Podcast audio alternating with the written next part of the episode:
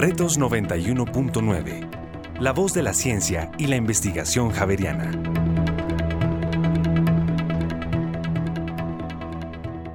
Hola, ¿qué tal? Soy Mario Morales, periodista y profesor investigador de la Facultad de Comunicación y Lenguaje de la Universidad Javeriana. Damos un cálido saludo a toda la audiencia que nos acompaña en este espacio en el que nos reunimos con expertos para dialogar sobre los principales temas de coyuntura. Cordial bienvenida.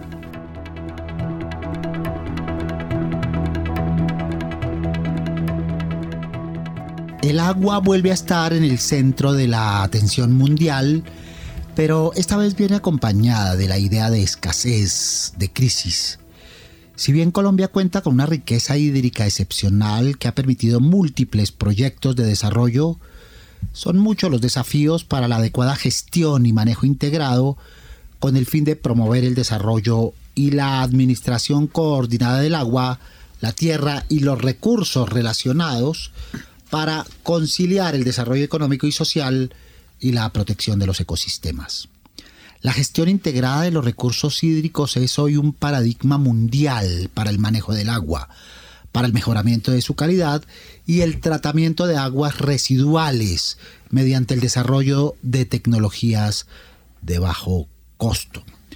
Esta fue justamente la temática de la recientemente realizada cátedra UNESCO sobre la gestión integrada de recursos hídricos. Pues bien, para hablar de las soluciones, de los retos, de los desafíos y las alternativas en la gestión integrada de recursos hídricos, nos acompañan en este espacio Andrés Torres, director del Instituto Javeriano de Agua, profesor titular en la Universidad Javeriana, ingeniero civil, con maestría también en ingeniería civil y doctorado en hidrología urbana. Andrés, bienvenido.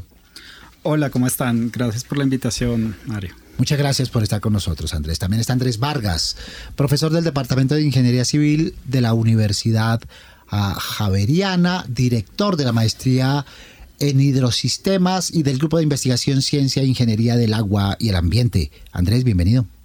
Gracias, Mario. Muy contento de estar acá con ustedes. Vale, y nosotros que lo estés. Camilo Torres, ingeniero civil, magíster en ingeniería civil, doctor en ingeniería, investigación, gestión y aprovechamiento de recursos hídricos. Bienvenido. Hola Mario, gracias por la invitación.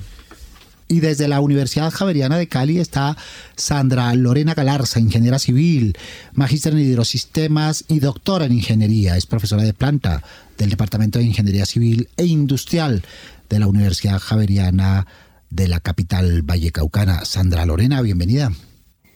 Hola Mario, gracias por la invitación. Gracias por aceptarla. Y a lo largo del espacio también estará Verónica Duque, ingeniera ambiental, magíster en hidrosistemas, profesora de cátedra del Departamento de Ingeniería Civil de la Universidad Javeriana. Pues bien, para comenzar, escuchemos el acercamiento que tienen nuestros oyentes sobre este tema vertebral. Bueno, yo pienso al respecto que pues es un caso grave de corrupción que demuestra un poco eh, la cultura colombiana en la que lastimosamente vivimos, donde pues muchas veces eh, existe esa tendencia, el vivo vive del bobo y a eh, usar los recursos, que unas pocas personas usen los recursos públicos que se supone son de todos. Ubitango yo creo que se demorará para unos 30 años. Primero ponen el metro que, que llegue a arreglarse eso como por ejemplo el Quimbo, eh, en el Huila donde yo vivía. Y pues digamos el impacto que tuvo en la sociedad fue muy grande porque se trata como de un desplazamiento casi forzado de las personas que viven en esa, en esa zona donde se construyó la hidroeléctrica eh, unas repercusiones muy grandes también para la parte ambiental. Eh, el, el, río, el lago, no me acuerdo bien cómo es, pero por donde se construyó siempre, digamos, hubo una, una, temática sobre el impacto en la fauna y en la flora que está teniendo y, digamos, también repercusiones para los pescadores que, pues, conseguían su sustento a base de la fauna del mismo. Entonces, pues, siempre es como un poco problemático la instalación de las hidroeléctricas. Eh, otra afectación que se da por causa de estas infraestructuras o estas construcciones es eh, la pesca, ya que afecta mucho, digamos, en el ambiente de las personas o los desplazamientos forzados que quizás también les hagan a ellos, ¿no? No sé, la verdad no tengo conocimiento sobre nada de ese tema, la verdad. Muy bien, ahí está la percepción tomada al azar en las calles nuestras sobre lo que piensan nuestros oyentes acerca de un tema capital como el agua, que como hemos dicho, Andrés Torres está de nuevo en la palestra. ¿Están eh, eh, enfocados nuestros oyentes o hay una perspectiva pesimista? Pues lo que me sorprende un poco es que este paradigma de gestión integral de recursos hídricos es bastante antiguo, ya tiene más de 30 años. Y digamos como paradigma está muy acuñado, pero efectivamente la aplicación del paradigma nos ha costado mucho a muchas sociedades y a muchos países. Eh, en particular la gobernanza del agua, como pues lo mencionaban algunos. Algunos me parece que están bien ubicados porque en realidad mm, de lo que se trata es de poner a las personas y los ecosistemas en el centro de todo. Eh, y otras pues que claramente eh, pues que no, no, no, conocen el término y eso es lo sorprendente. Muy bien. Eh, ¿La mirada es, Andrés Vargas, pesimista en un país con esa riqueza hídrica como la nuestra? Pues yo creo que deberíamos ser más realistas antes que pesimistas. La gestión integrada se conoce desde hace mucho tiempo. En Colombia poco la aplicamos. Entonces, si seguimos como vamos, el, el panorama se va a volver pues bastante negativo, porque sí somos un país rico hídricamente, pero pues esa riqueza hídrica también tiene sus límites. Y queremos dar pasos grandísimos con grandes centrales hidroeléctricas, navegabilidad y una serie de proyectos en los que el gobierno está pensando, pero todavía la mayoría de nuestros municipios rurales no tienen un acueducto ni alcantarillado, por ejemplo, que es de lo más básico donde podríamos arrancar. En, en Cali, Colombia, eh, Sandra, ¿el acercamiento es similar? Sí, realmente sí. Aunque pues ya hemos tenido como unos cambios y una mirada como hacia, por decirlo así, a lo nuevo, sobre todo como a la gestión, eh, pues de, em, por ejemplo, el manejo de las aguas lluvias en la ciudad, que, que se, ya se, mm, se hace evidente o se hace necesario debido a, los, a, a la frecuencia de las inundaciones que hemos tenido, por ejemplo, en el primer semestre de este año. Entonces ya como que eh, se tiene la necesidad de tener esa mirada de, de, una gestión integral, pero pues ha sido lento. Muy bien, la mirada preocupante, Camilo, pues es necesaria justamente porque levanta las alarmas en la urgencia de pensar y reflexionar sobre el tema. Así es, Mario. Eh, para complementar lo que han dicho mis colegas, el gran problema no es que no exista la gestión integral del recurso hídrico acá en Colombia, eh, de hecho, desde el 2010, en, todo el plan de gestión del recurso hídrico, se incorporaron estas metodologías. El problema es la aplicabilidad de, esta gestión. Es por eso que ahora se están buscando que, a pesar de que el agua tiene que ser centro de, toda esta gestión, es, importante buscar una mirada más holística de, esta gestión y no podemos verlo eh, de una manera individual, sino tenemos que verlo más integrado. Verónica Duque, eh, quien decíamos es ingeniera ambiental y magíster en hidrosistemas. Actualmente, ¿cómo se gestionan los recursos hídricos en Colombia? Eh, bueno, entonces actualmente nuestros recursos hídricos en Colombia están siendo gestionados en cabeza del Ministerio de Ambiente y Desarrollo Sostenible en su dirección de gestión integral del recurso hídrico. Nosotros tenemos subdivididas nuestras, nuestras cuencas en áreas hidrográficas, son cinco principalmente, eh, la del Caribe, el Orinoco, el Pacífico, Amazonía y Magdalena Cauca. Para estas cinco áreas hidrográficas se tiene estipulado un plan estratégico de macrocuenca y em, dentro de estos planes entonces se fortalecen los planes eh, de ordenamiento y manejo de cuencas de unidades ambientales especiales para ecosistemas hídricos como los humedales, como los lagos, las lagunas. De esta forma, digamos que se organizan todas las acciones y estrategias que se implementan en cada uno de esos cuerpos hídricos con seis objetivos enmarcados en la Política Nacional de Gestión Integral, que serían la oferta y la demanda hídrica, la calidad del agua, el riesgo asociado al recurso hídrico y un fortalecimiento institucional y de gobernabilidad que permite a los ciudadanos eh, tener un mejor manejo de ese recurso hídrico y apropiarnos de manera directa de ellos. En ese contexto, Andrés Torres, ¿de qué hablamos cuando hablamos de gestión integrada de recursos hídricos de manera específica?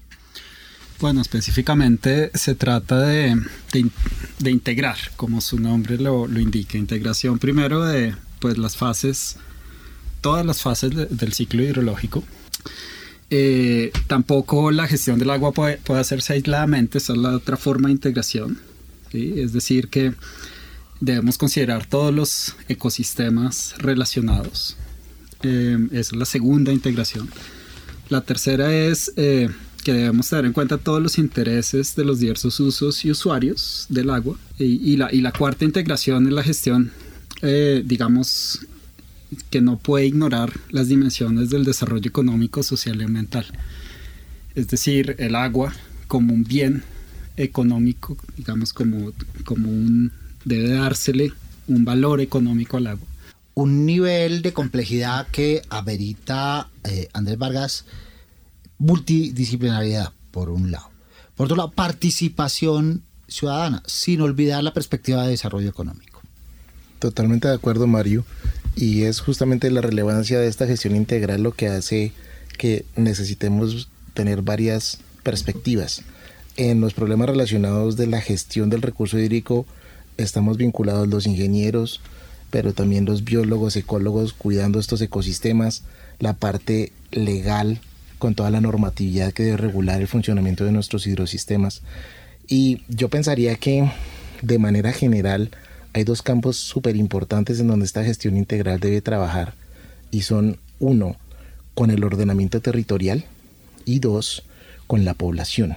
Porque generalmente cuando tratamos de intervenir o hacer algún, alguna, alguna obra, digamos, de beneficio eh, común, solemos afectar una determinada población de la zona en la que se hace ese tipo de intervención. Y no muchas veces la socialización de esos proyectos eh, pues se hace como se debería hacer y por eso tú ves las reacciones que ahorita comentaban los oyentes, por ejemplo, con el embalse del Quimbo y seguramente con muchos otros de los embalses que tenemos en Colombia, porque pues son obras de un impacto fuerte.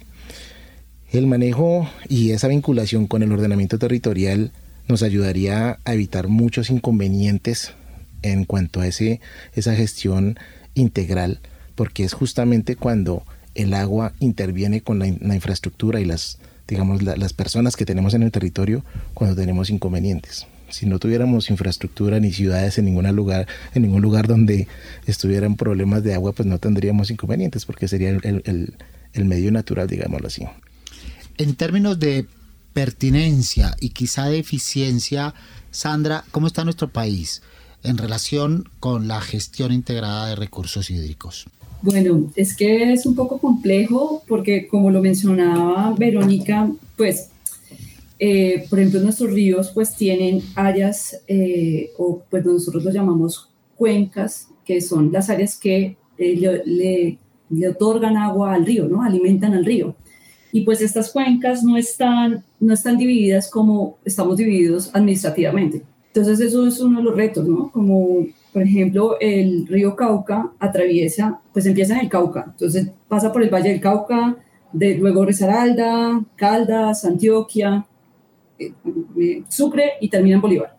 Entonces todo eso pues implica pues que todas estas personas que están en estos territorios pues se organicen mirando hacia, hacia el río, ¿no? Que eso es lo que hace un poquito complejo pues la, su gestión. ¿sí? Muy bien. Eh, ibas justamente a notar, Andrés Torres. Sí, digamos, complementando, eh, digamos, este panorama que nos da Sandra Galarza, eh, yo creo que en Colombia hay una crisis de gobernanza. O sea, ya nos dimos cuenta que, que todas las decisiones con respecto al agua no pueden estar en manos del gobierno central, digamos, o de los gobiernos, sino que debemos considerar también pues la sociedad civil, las organizaciones, eh, la empresa, empresa pública y privada, etc. Eh, yo, creo también que la gestión del agua se ve como algo aislado, es decir, eh, por fuera de la economía, por fuera de, de, digamos, de los procesos sociales y yo creo que eso es, digamos, es difícil cambiar ese paradigma, pero creo que eso hace parte del problema en Colombia.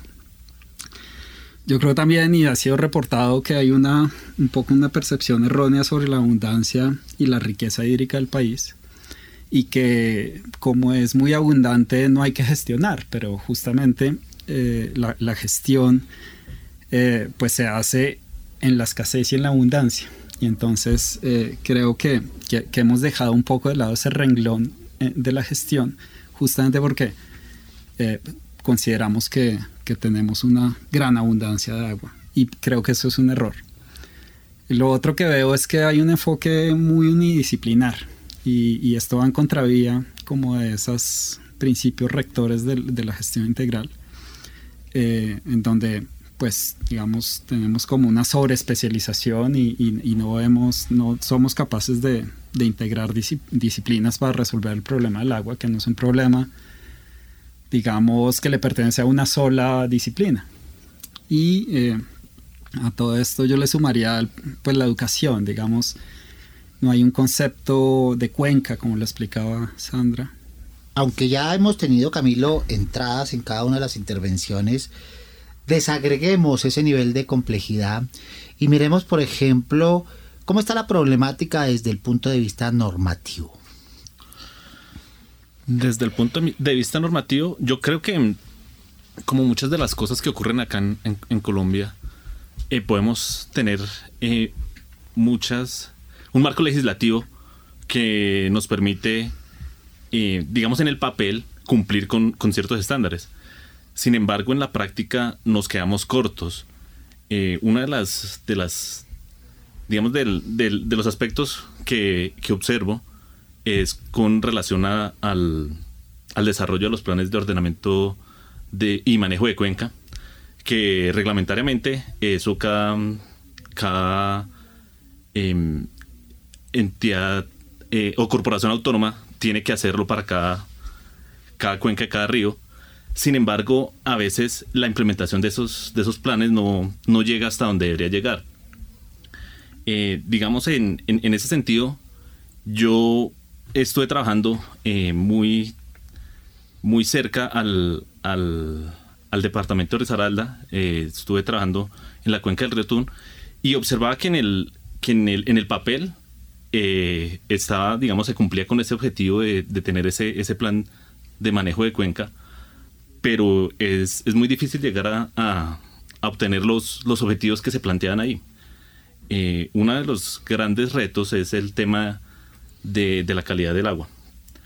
Eh, en, el mismo plan de gestión integral del recurso hídrico, mencionan de que se iba a implementar una red de monitoreo de, los cuerpos de agua para monitorar la calidad y efectivamente se hizo. Pero ese, ese monitoreo es, es, muy limitado. En este momento, eh, los, los puntos que tienen algún tipo de monitoreo, eh, ese monitoreo se realiza dos o tres veces al año, lo cual es insuficiente para cualquier, para detectar cualquier eh, anomalía o cualquier tendencia en un cuerpo de agua. Eh, precisamente, como parte de mi investigación doctoral, nosotros evaluamos ese, ese, esa, digamos, eh, qué tan frecuente se debería estar tomando muestras de calidad de agua y identificamos que en algunos sitios se requería de tomar muestras hasta, hasta una vez por semana, que en, el campo y en el contexto colombiano no se está logrando. Entonces, eh, como, como mencioné Mario, el, en el papel se observan eh, y está muy reglamentado, pero en la práctica es poco lo que se hace. Muy bien, en este terreno entonces no pecaríamos Andrés Vargas si decimos que falta consenso y participación en la toma de decisiones. Falta conciencia como eh, mencionaba Andrés Torres, en medio de la abundancia tanto de los usuarios como de quienes tienen a cargo la política pública. Y por otro lado, hay incumplimiento de las leyes y las normas que existen. Totalmente de acuerdo, Mario. Y, y eso empieza desde casa. Eh, yo creo que si todos los ciudadanos fuéramos más conscientes de eso y tratáramos de inclusive ahorrar agua en nuestra casa, eh, todo nos funcionaría mejor. Pero sí, nos falta control y nos falta cumplimiento de la norma. Como Camilo lo decía, eh, la normatividad colombiana no alcanza a tener todos los, a cubrir todos los aspectos que debería tener, pero la mayoría están ahí, están, están las regulaciones. Pero el control de ese cumplimiento y yo diría que más importante, eh, la verificación de los compromisos que deberíamos tener como, como ciudadanos y inclusive pues las grandes industrias no, no se dan muchas ocasiones. Eh, si tú miras, por ejemplo, el caso del río Bogotá, el caso del río Bogotá es que ya Bogotá llega con una calidad eh, pues deplorable. Y esto viene pues por una serie de descargas aguas arriba que si se controlaran y cumpliéramos la norma que tenemos, pues no llegaría a pasar eso. Igual nos pasa cuando se dan concesiones de uso de agua, que eso lo hacen las corporaciones autónomas regionales. Nadie verifica después si sí están sacando el agua que se les asignó o más o menos. Los temas de los vertimientos, que por norma en Colombia nadie debería verter agua contaminada a los cuerpos de agua. Y eso lo hacemos en la mayoría de nuestros municipios. Entonces, la norma sí está ahí, pero la incumplimos demasiado y no hay quien lo controle. Muy bien, Sandra, ¿tú crees que faltan normas, falta actualización de legislación o en ese sentido estamos cubiertos? No, yo creo que mm, lo que falta es más control y seguimiento, sí, aunque pues aunque la normativa pues nos ha ayudado, pero, pero sí, falta más, más eso, trabajar en eso. Muy bien. ¿Y en la aplicación en los territorios a los que tú tienes acceso, cómo está? Nos ha servido. Por ejemplo, eh, pues yo estoy más por la gestión pues de aguas lluvias, ¿sí?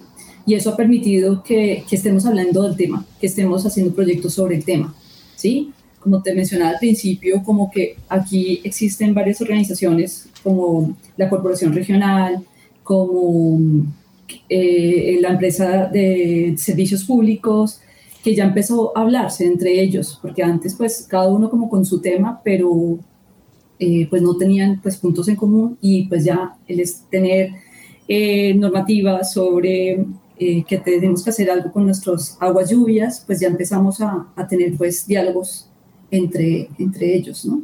Entonces eso, eso ha permitido pues que tengamos un avance. Muy bien, Verónica, en el panorama nacional, ¿qué hidrosistemas tienen mayor impacto, tanto desde el punto de vista de aporte como de carencias o de ausencias? A partir de esas cinco áreas hidrográficas, pienso eh, pues en mi opinión, que la de mayor impacto, la que presenta mayor afectación es la cuenca Magdalena Cauca, debido a que esta alberga al, por lo menos el 80% de la población y por ende acepta o digamos que eh, se ve afectada por actividades antrópicas debido a esa población que reside en ella. Entonces tenemos áreas de la cuenca que están presentando altos grados de erosión, que está presentando pérdida de cobertura vegetal o cambio de uso del suelo debido a la expansión de la frontera agrícola, debido a suelos impermeabilizados por las urbanizaciones o la urbanización del territorio, problemas como la deforestación y como la, sobreexplotación del suelo también provocan que haya un cambio directo en el ciclo hidrológico de la cuenca. Por ejemplo, la deforestación afecta directamente la evapotranspiración y la, interceptación del agua, lo que repercute en un cambio de nuestros caudales del agua superficial y del agua subterránea. Sin embargo, no es la única cuenca que eh, está siendo afectada por actividades antrópicas. Tenemos el ejemplo de la cuenca del Pacífico afectada o en proyección de ser afectada por el puerto en el Golfo de Tribugá, que afectaría no solamente la dinámica hídrica, sino toda la oferta ecosistémica que tenemos en nuestro Pacífico colombiano. En la macrocuenca del Caribe tenemos desvíos de arroyos y de ríos para la extracción de carbón En nuestra macrocuenca del Orinoco tenemos exploración y explotación de hidrocarburos y ganadería extensiva que generan pérdida de cauces y arroyos en algunos casos que vierten a los principales ríos de la región. Y por último tenemos también problemas en la macrocuenca de la Amazonía debido a la deforestación de la selva amazónica, generando erosión y pérdida de cobertura vegetal que de nuevo eh, les comento que es parte de la regulación del ciclo hidrológico por medio de los procesos de interceptación y evapotranspiración del agua. Muy bien, de Tribugay del Pacífico Norte hablaremos en nuestro siguiente segmento. Andrés Vargas, antes de irnos a la pausa. Sí, Mario, yo estoy muy de acuerdo con Verónica y quería resaltar que tenemos mucha más información y conocemos mucho más de esta mm, cuenca Magdalena Cauca, pues, que pues es la cuarta parte de nuestro país, ¿cierto? Pero el 80% de nuestra población vive ahí y casi el 85% de la producción económica ocurre allí. Pero luego de que estamos tratando de salir de ese conflicto armado, muchas de estas zonas inhóspitas que antes no eran visitadas con regularidad justamente por esa violencia, ahora están siendo eh, objetivo de muchas presiones fuertes que hacen que debamos tener un cuidado principal en esas regiones un poco apartadas, ¿cierto?, de nuestras cuencas principales, pero que son supremamente ricas en recursos. Entonces esta presión va a ir aumentando en las próximas décadas y debemos ser muy cautelosos con eso. No solo los, los casos que Verónica mencionaba, pero hay muchas otras zonas, la Macarena, el Putumayo, Caquetá, que están siendo víctimas de deforestación y todas las actividades que ya conocemos de manera descontrolada. Y como no tenemos entes que controlen allí, ¿cierto? Pues es digamos que un terreno como muy susceptible de ser, ser alterado. Muy bien, ponemos unos puntitos suspensivos y ya regresamos a este espacio para seguir hablando de gestión integrada de recursos hídricos de la cátedra UNESCO al respecto que se acaba de realizar en la Universidad Javeriana con nuestros expertos. Andrés Torres, director del Instituto del Javeriano del Agua, profesor titular de la Universidad Javeriana. Con Andrés Vargas, profesor del Departamento de Ingeniería Civil y director de la maestría en hidrosistemas, con Camilo Torres, ingeniero civil, magíster en ingeniería civil y doctor en ingeniería. También con Sandra Lorena Galarza, ingeniera civil, magíster en hidrosistemas y doctora en ingeniería y profesora de planta del Departamento de Ingeniería Civil de la Universidad Javeriana de Cali y con Verónica Duque, ingeniera ambiental magíster en hidrosistemas. En instantes estamos con ustedes. Retos 91.9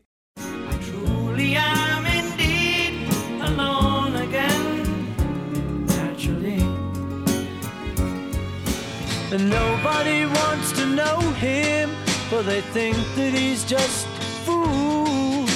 For he never gives an answer.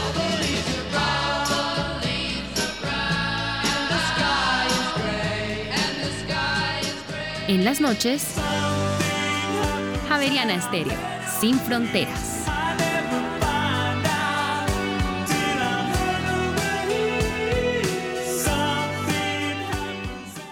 Retos 91.9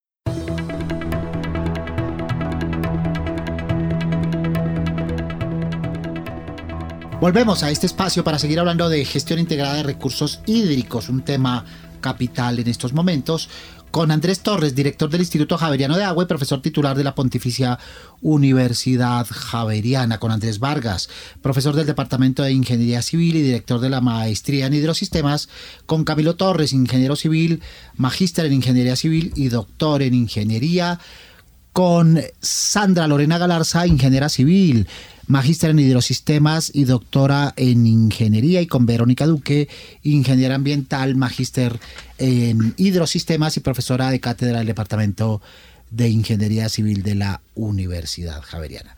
En este nivel de complejidad, Andrés Torres, otro aspecto que presenta problemática tiene que ver con lo económico y social. Desde dos puntos de vista, desde el punto de vista de la sustentabilidad del recurso por un lado, y por otro lado, pues los conflictos que se presentan eh, entre usuarios del agua y esta perspectiva de desarrollo social y económico. Sí, digamos que uno de los principios rectores es justamente eh, lograr esa gobernanza, ese término que hemos utilizado muchas veces, con mucha frecuencia, porque eh, efectivamente es necesario eh, considerar todos esos posibles conflictos y, por lo tanto los diversos usos y usuarios del agua en las diferentes cuencas y, zonas productivas. Ese es uno de los principios más importantes de la gestión integral.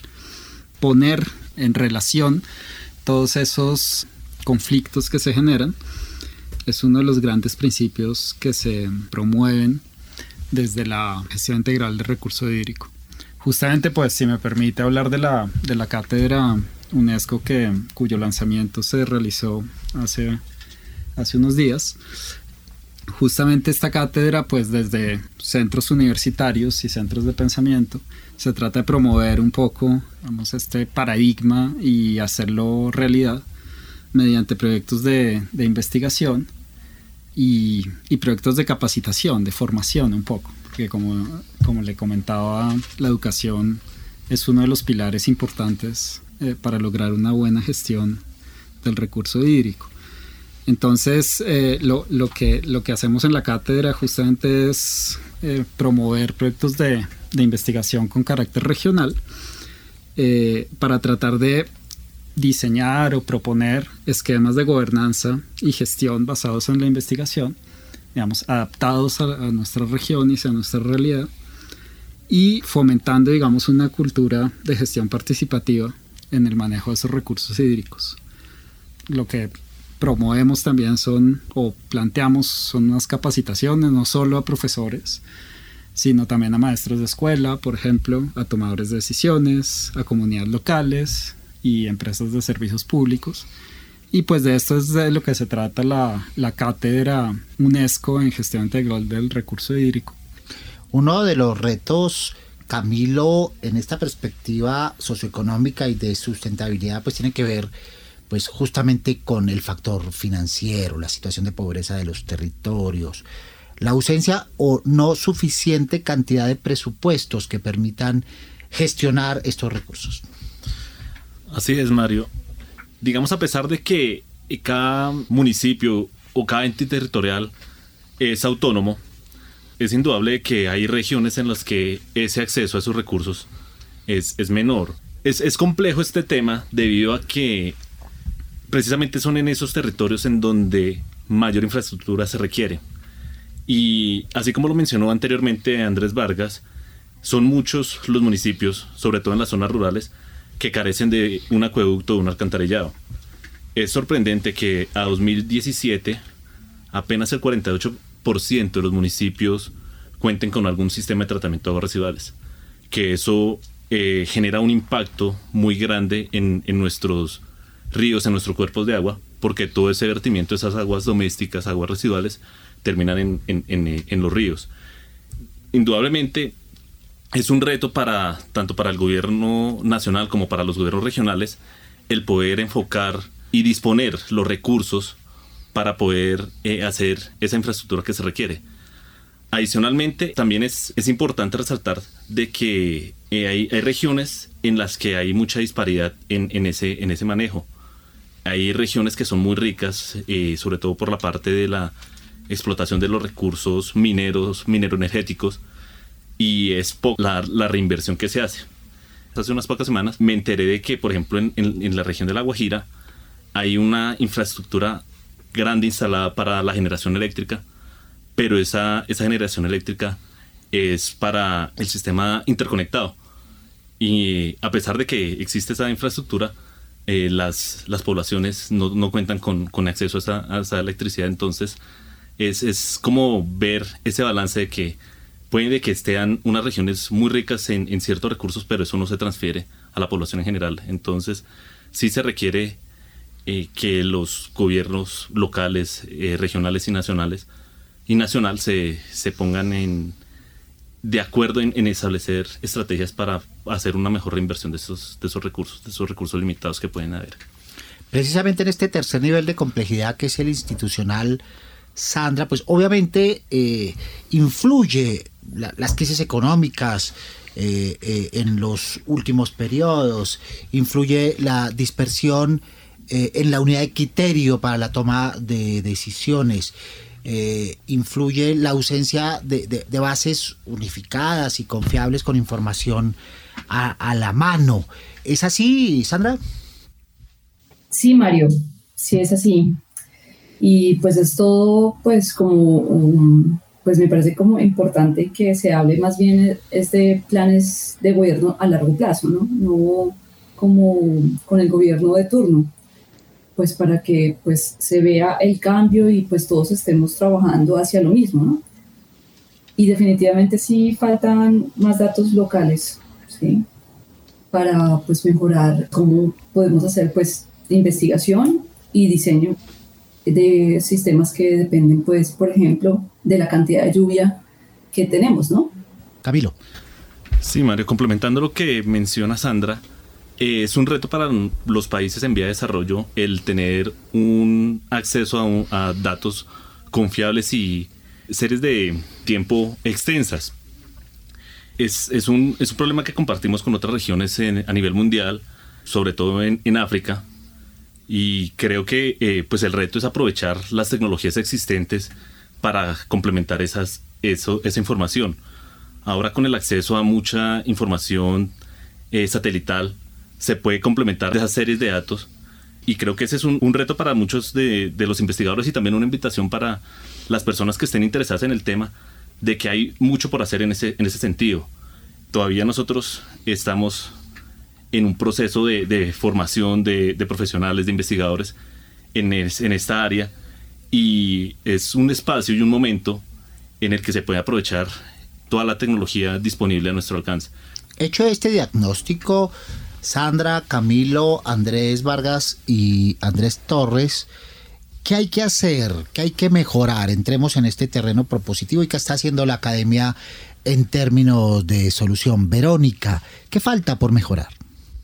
Bueno, y para mejorar esta gestión del recurso hídrico y el cuidado del medio ambiente, eh, frente a los intereses de las comunidades con nuestros sistemas, pienso que en Colombia contamos con disponibilidad de recursos ambientales que son percibidos de manera cotidiana. Por lo tanto, la mayoría de los colombianos asumimos esos recursos como ilimitados.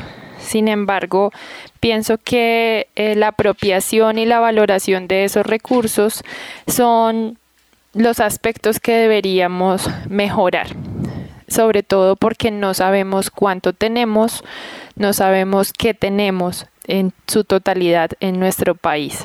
Muy bien. Justamente en esa idea de propuestas en que se desarrolló la cátedra UNESCO de buscar consensos, con aporte de la academia, con aporte eh, del conocimiento, ¿cuáles son las tareas inmediatas, Andrés Vargas, pero también las a largo plazo? Bueno, Mario, aquí hay mucho para, para trabajar y para construir sobre lo, que ya, sobre lo que ya se ha adelantado. Yo creo que podemos hacer varias cosas. A corto plazo, yo veo que la unión entre los diferentes estamentos de la sociedad, la academia, las organizaciones que manejan este recurso hídrico, llamémoslo las empresas prestadoras de servicios u otras entidades, y el gobierno deben trabajar de manera mancomunada. Eh, muchas veces al interior de las universidades tenemos proyectos de investigación súper aplicados en, estos campos, en herramientas novedosas, en temas de, gestión, y a veces no son conocidos en, en, las esferas en las que se toman las decisiones. Muchas veces las universidades recomiendan unas cosas y en el sistema central se toman las decisiones completamente opuestas. Entonces yo creo que nos falta como mejorar la comunicación, ¿cierto? Para poder todos trabajar como en la misma línea. A largo plazo yo creo que debemos definir muy bien esas herramientas que nos sirvan para controlar el recurso hídrico. Yo, yo creo que hay algunos sistemas de toma de decisiones en el gobierno, pero se deben tener muy, muy refinados porque en las próximas décadas la presión, como les comentaba ya antes, va a ser mucho más fuerte de lo que ahora tenemos.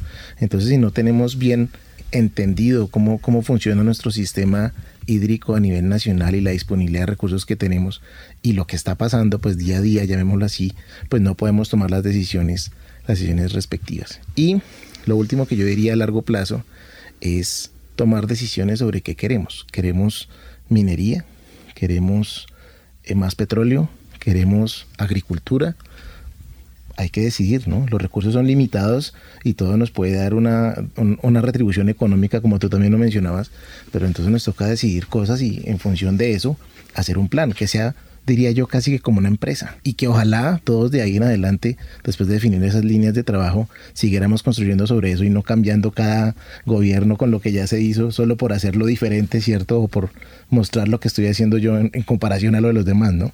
Andrés Torres. Eh, sí, Mario, pues yo creo mucho en el largo plazo, digamos, en, porque, digamos, una cultura no puede cambiarse de la noche a la mañana.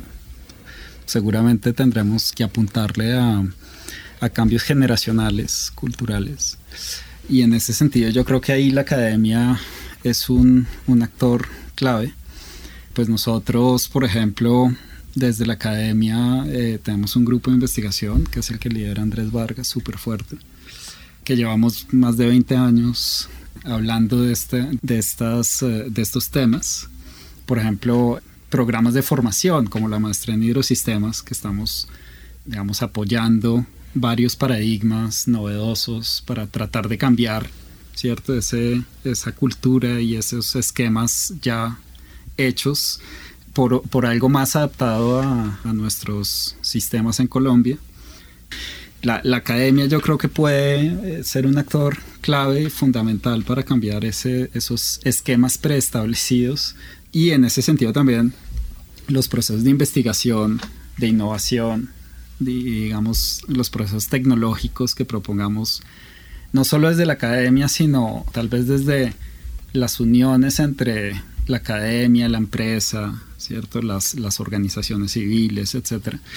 Efectivamente creo también que el gobierno o los gobiernos o deben proponer un esquemas novedosos, es decir, lo que yo veo es que hay un, aislamiento de, cosas, por ejemplo, eh, una cosa es el Ministerio de Vivienda y otra es el Ministerio de Ambiente, por ejemplo.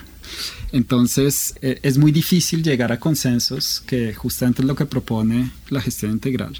Entonces no veo realmente que haya esquemas novedosos que se estén proponiendo, sino que seguimos un poco con la inercia de esquemas de gobierno, de, gobierno en cuanto al agua, que hemos venido utilizando desde hace pues muchas generaciones y creo que es momento de, proponer algo nuevo realmente, algo más adaptado a nuestros sistemas y no como que, alguien nos dicte qué hacer, sino unos esquemas que, contemplen toda la sociedad, que contemplen varios, varias instituciones, incluida la academia, que todos tengan una voz, digamos, en este problema que no es de, mejor dicho, es de todo el mundo. Muy bien. Sandra, desde, si, si bien es cierto que las soluciones son de carácter nacional, hay retos desde, desde lo regional. Hemos mencionado particularmente lo que eh, pasa en el Golfo de Tibugá y la iniciativa de desarrollo de un puerto multipropósito, que son retos territoriales que implican la participación ciudadana, pero también participación de, de la academia. ¿Cómo lo ves tú? Eh, sí, estos proyectos pues requieren pues una mirada pues holística, por así decirlo. Y sí es importante pues que haya participación de personas pues locales, que, que estén formadas a nivel local, para poder pues tomar mejores decisiones, que esos pues están más eh, vinculados pues a la academia y por eso toma relevancia programas de formación eh, a nivel de posgrado, ¿sí? y que podamos ayudar a esos procesos en proyectos como los que mencionaste. Muy bien, nuestros oyentes también tienen expectativas, escuchémoslas. Se debería manejar los recursos con honestidad, pues porque pues me he dado cuenta que los recursos no se han manejado bien, ha habido mucha corrupción, se había robado mucha plata y pues se debería manejar con la mejor, mayor honestidad del mundo, teniendo en cuenta a los pobladores, de que no, que no se desplace más a gente y pues eso.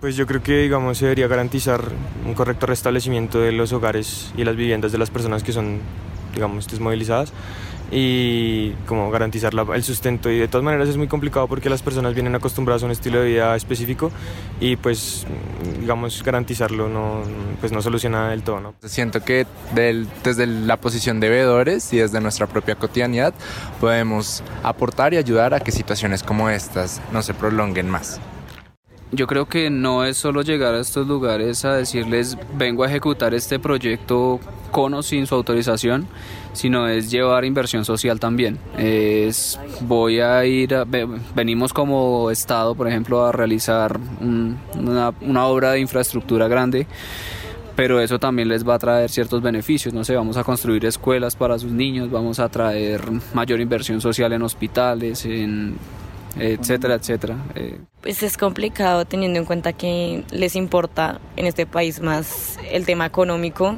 y el tema industrial. Para que se mejore este país yo pienso que toca traer nueva gente y pienso que es de otro lado para que la gente realmente saque este país adelante.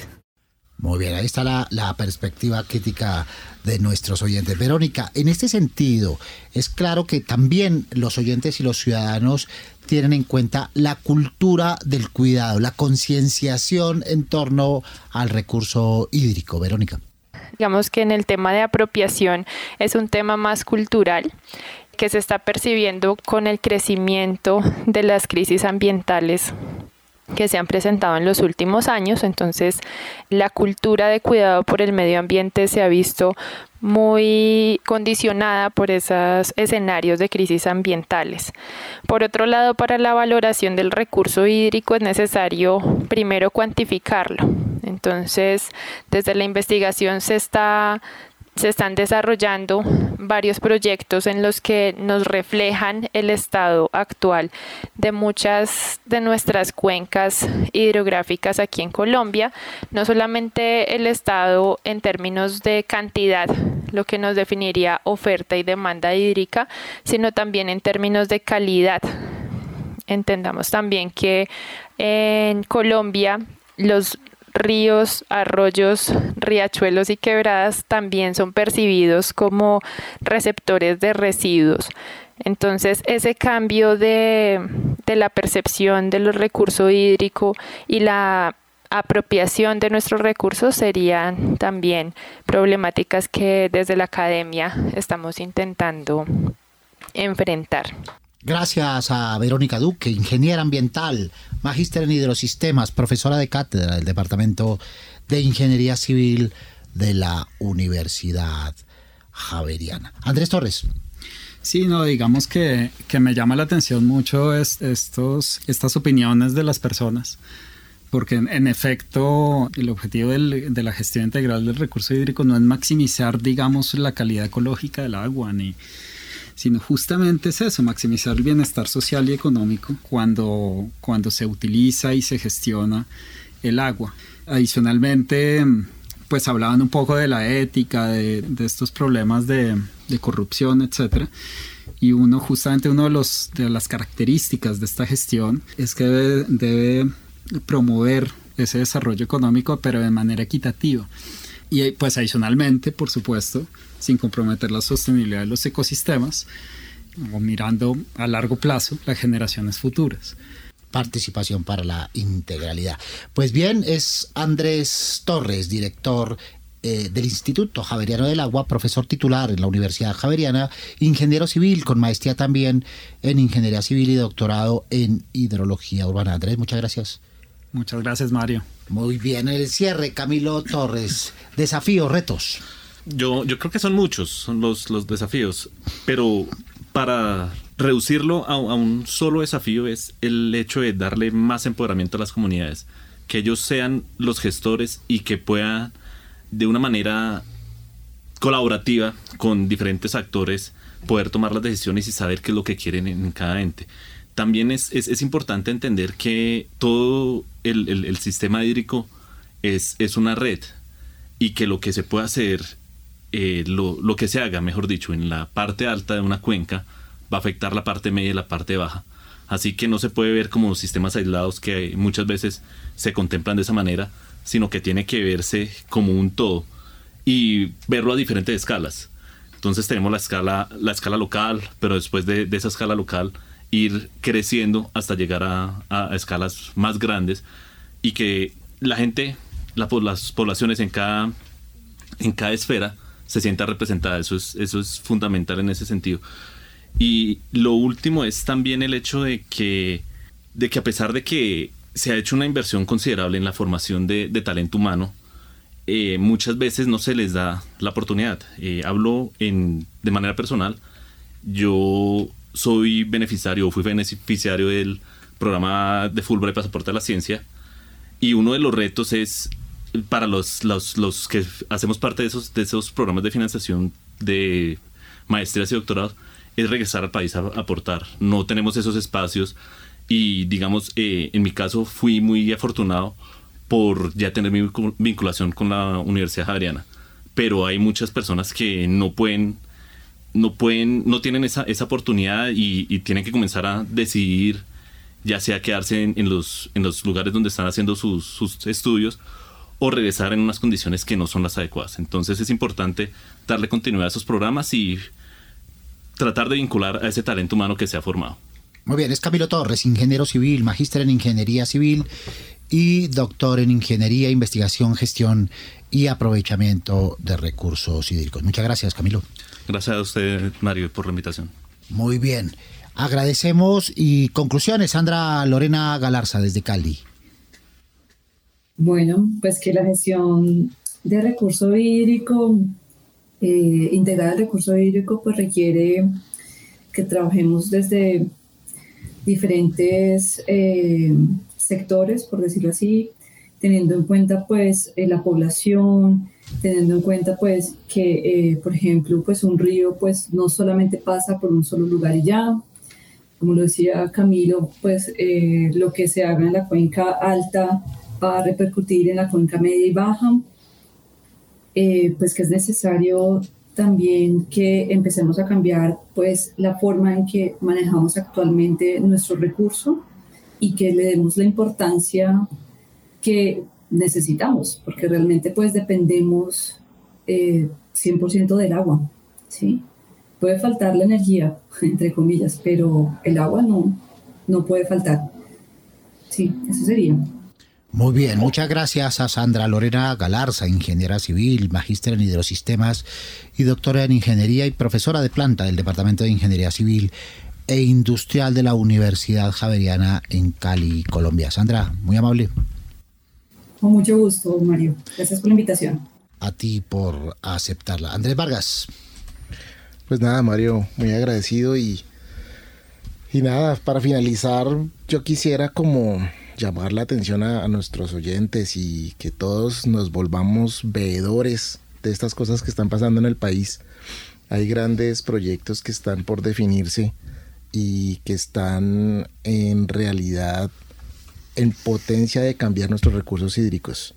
Te menciono algunos pocos, el fracking, las APPs del canal del dique y el río Magdalena y otras grandes obras que se tienen planeadas, que están ya estructuradas y que de hecho, pues no sé, se han declarado desiertas eh, porque pues son, son temas complejos que el gobierno quiere adjudicar como de manera muy, diría yo, eh, rápida, ¿cierto?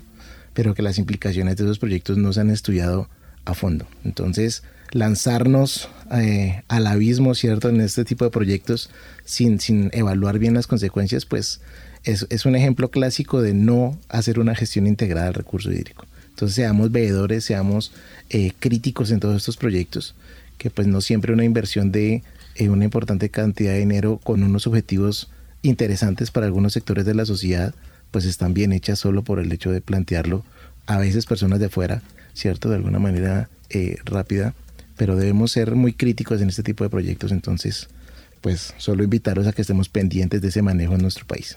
Muy bien, es Andrés Vargas, profesor del Departamento de Ingeniería Civil en la Universidad Javeriana, director de la maestría en hidrosistemas y también dirige el grupo de investigación Ciencia e Ingeniería del Agua y el Ambiente. Muchas gracias, Andrés. Encantado de estarlos acompañando acá y muy agradecido por la invitación, Mario. Y nosotros por tu participación.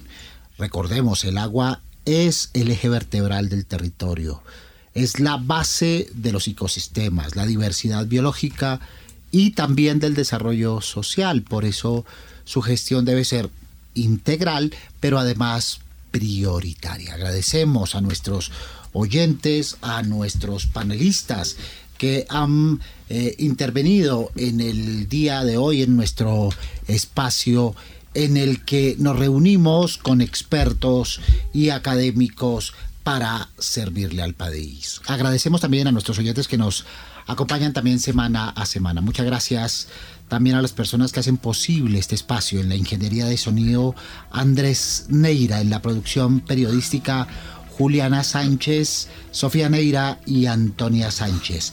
En la asistencia de producción, Sebastián Ortiz Pérez. Soy Mario Morales, periodista y profesor investigador de la Facultad de Comunicación y Lenguaje de la Universidad Javeriana. Recuerden que cada semana y en este mismo horario los esperamos para tratar temas de coyuntura de interés nacional.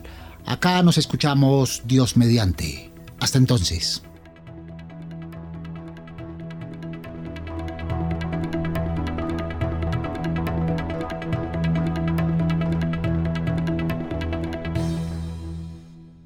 Retos 91.9